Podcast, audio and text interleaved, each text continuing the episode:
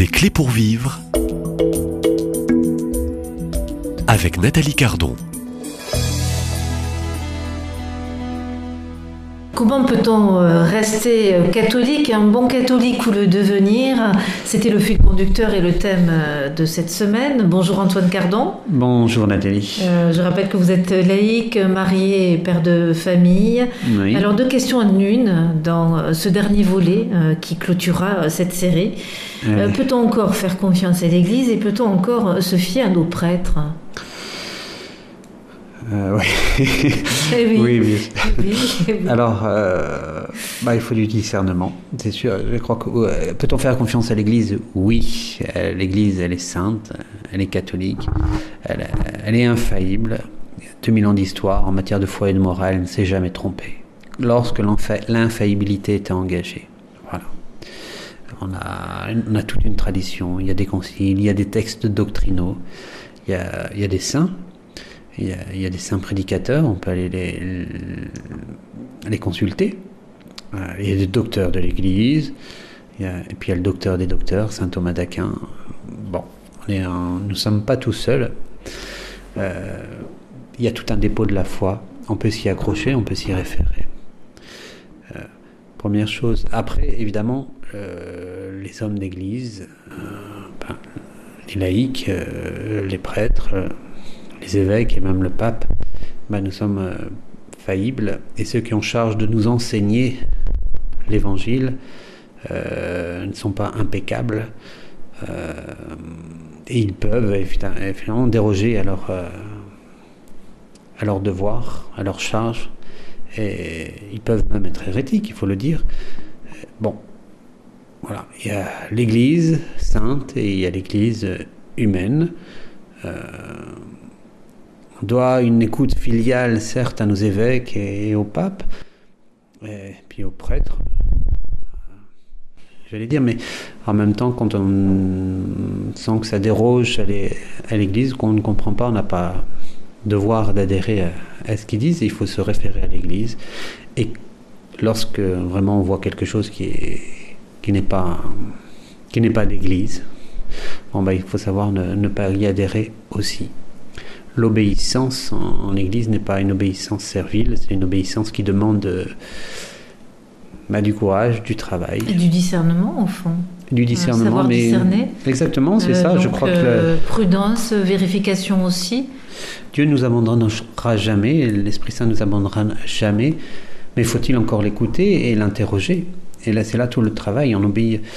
Pas d'obéissance, pas de salut. Évidemment, si on n'obéit pas, si on ne met pas sa confiance en Dieu, on ne peut pas vivre euh, la vie de la grâce, enfin, la vie mystique, comme on dit, enfin, vivre une amitié avec le bon Dieu et rentrer, euh, euh, hmm. bah, être enfant de Dieu, de vivre Dieu, de, de le découvrir, d'être, de partager une certaine intimité avec lui. si on n'obéit pas, on ne peut pas, parce que c'est des mystères qui sont infiniment grands, qui nous dépassent et par nos forces, on ne peut pas. C'est vraiment l'œuvre de Dieu. Et, puis il y a deux hommes en nous. on veut voir Dieu, puis en même temps, on, veut le fuir parce que c'est trop redoutable. C'est à lui de faire son œuvre, donc on doit lui mettre toute notre confiance. Voilà. Et donc croire. Croire même sans comprendre. Mais ça ne veut pas dire euh, ne pas chercher, au contraire. Euh, on a le devoir d'interroger le bon Dieu. Mon Dieu, pourquoi j'ai pas, pourquoi l'Immaculée Conception euh, Explique-moi, ça va pas, je comprends pas, euh, mais je t'aime. C'est moi qui ai un problème, c'est pas toi qui as un problème. Si je comprends pas, c'est que c'est moi qui ai un problème. Explique-moi, guéris-moi, ça va pas. Bon, et puis de, bon, c'est vrai pour tous les. Et puis on entre dans des mystères, les mystères de, de l'Église. Euh, bah c'est des les mystères, c'est pas des choses nébuleuses, c'est des c'est des vérités qui sont sans fond, quoi. Plus on en sait et plus on découvre, plus on sait qu'on a à découvrir et aller plus loin encore. Et alors, euh, on reçoit des lumières, et ces lumières nous font entrer dans des certitudes, nous donnent ces certitudes, non pas parce qu'on nous a dit que, ou on a entendu, ou on a appris que, mais parce qu'on a vu. Alors on sait. Et dire je crois en Dieu, c'est pas une opinion, c'est j'ai vu, je sais. C'est la vérité. Vérité qui est toujours à approfondir, évidemment. On ne la détient pas, c'est elle qui, et toujours chercher cette vérité. Voilà, et c'est vraiment le maître mot. Ne jamais se, lasser, ne jamais se décourager aussi. Et et, persévérer dans cette recherche de la vérité. Bah oui, elle nous laisse jamais tranquille, elle nous appelle à toujours plus. C'est redoutable. bah oui, c'est magnifique, mais c'est fatigant aussi, et, ça demande et ça suppose vraiment cette obéissance de dire bah je m'en remets tout entier parce que je peux pas y arriver par moi-même, j'ai besoin de m'en remettre. En fait, euh, cette obéissance que vous décrivez et que vous nous rappelez dans ce dernier entretien, cette obéissance non servile, mais cette obéissance qui invite la créature à, s'abandonner dans, le cœur de, Dieu, c'est l'une des clés euh, qui nous ouvre à l'éternité et au salut, cette obéissance. Oui, ben oui, enfin, on obéit, on veut vivre de Dieu, on veut vivre de l'infini, on veut vivre, c'est ça le baptême. Aujourd'hui, on veut vivre aussi parfois euh, euh, sans Dieu euh, et par ses propres forces. Oui, mais là, il y a de, je vois deux, grandes tentations du démon par rapport à l'obéissance. Je vous écoute, oui. Non, non, allez-y. Bon, je vois bah, l'obéissance, comme vous le dites, là, où on, on, nous a dit que, alors on prend que, ça nous réconforte, on fait son petit on se fait ses, petites croyances, on s'appuie là-dedans. Et bon, il y a quelque chose de ridicule, de très sectaire. On s'enferme quelque part dans des croyances. Ça, c'est quelque chose qui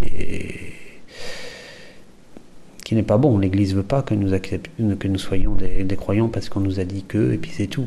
De, culturellement, quoi. Euh, ça a été un péché d'Église, c'est un terme, c'est un des péchés. Euh, oui, euh, ça non. Elle veut pas. très bien. Mais il y a une autre manière de, de pécher contre l'obéissance, c'est celle de, bah, se fier à soi-même. De ne pas tout donner, de faire l'économie de ce, don total et de se dire bah moi je pense que et c'est moi qui vais faire. Alors là, ça c'est la grande tentation dans, dans l'Église aujourd'hui et combien de catholiques euh, faut y faire gaffe, parce que pas d'obéissance, pas de salut, vraiment, on peut, si on ne si on donne pas sa vie au bon Dieu et si on lui obéit pas, foncièrement, si on fait sur ses opinions et qu'on n'écoute pas son Église, oui, Dieu dit que, mais moi, on, se fie à soi-même. Et il n'y a pas de salut. Vous décrivez très bien aussi les conséquences de cette non-obéissance qui conduit au fond à être euh, dans cette toute-puissance et un orgueil. Euh, bah, on se fie à soi-même. Si on ne se fie pas en Dieu, on se fie à soi-même. C'est la dimension de l'orgueil là que vous décrivez très bien. Oui, mais des deux côtés, c'est de l'orgueil. Hein. Des deux côtés, euh, celui qui s'enferme dans des petites certitudes, tout ça, il voit un peu les, il risque de voir un peu les gens de haut aussi et d'être dans, dans ses petites vérités à lui, voilà.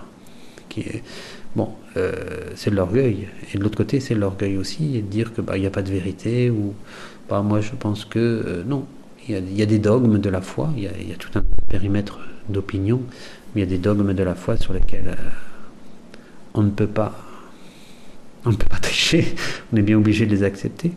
Et si, on ne le fait pas, il ne peut pas y avoir d'unité. Si on veut croire à l'unité de l'Église, ben, il faut retrouver... Euh, il faut s'accrocher à l'Église et confesser la même foi. Voilà. Et je pensais à une petite histoire du cardinal Ratzinger, euh, puisque vous en parliez, que j'avais pu lire dans un de ses livres, alors je ne sais plus lequel, mais il racontait l'histoire d'un, d'un juif qui voulait visiter le Vatican.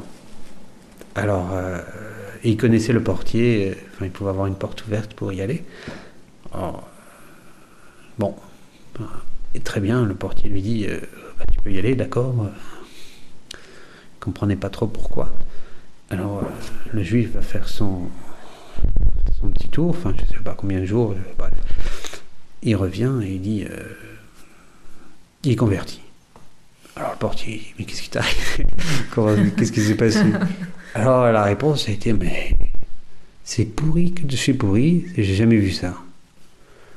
Alors, quand on voit comment c'est pourri, et ça fait 2000 ans que ça dure, et qu'il donne des vérités qui les dépassent complètement, on voit bien que ce n'est pas les hommes qui dirigent l'Église, mais que c'est bien l'Église du bon Dieu. Voilà.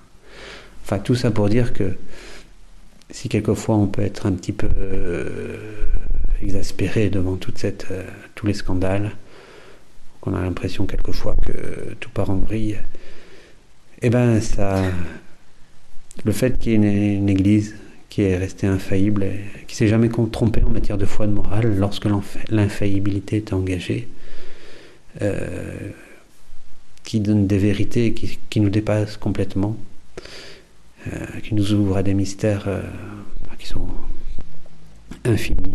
On voit bien que c'est le bon Dieu qui, qui tient l'Église et on peut vraiment lui faire confiance. Et, bah, oui, plus, plus les hommes d'Église sont pourris, plus ça relève ce, ce miracle, quoi, quelque part. L'Église est sainte, une sainte catholique. Antoine Cardon, merci. Je rappelle que vous êtes laïque, euh, père de famille et marié. Au revoir. Au revoir Nathalie.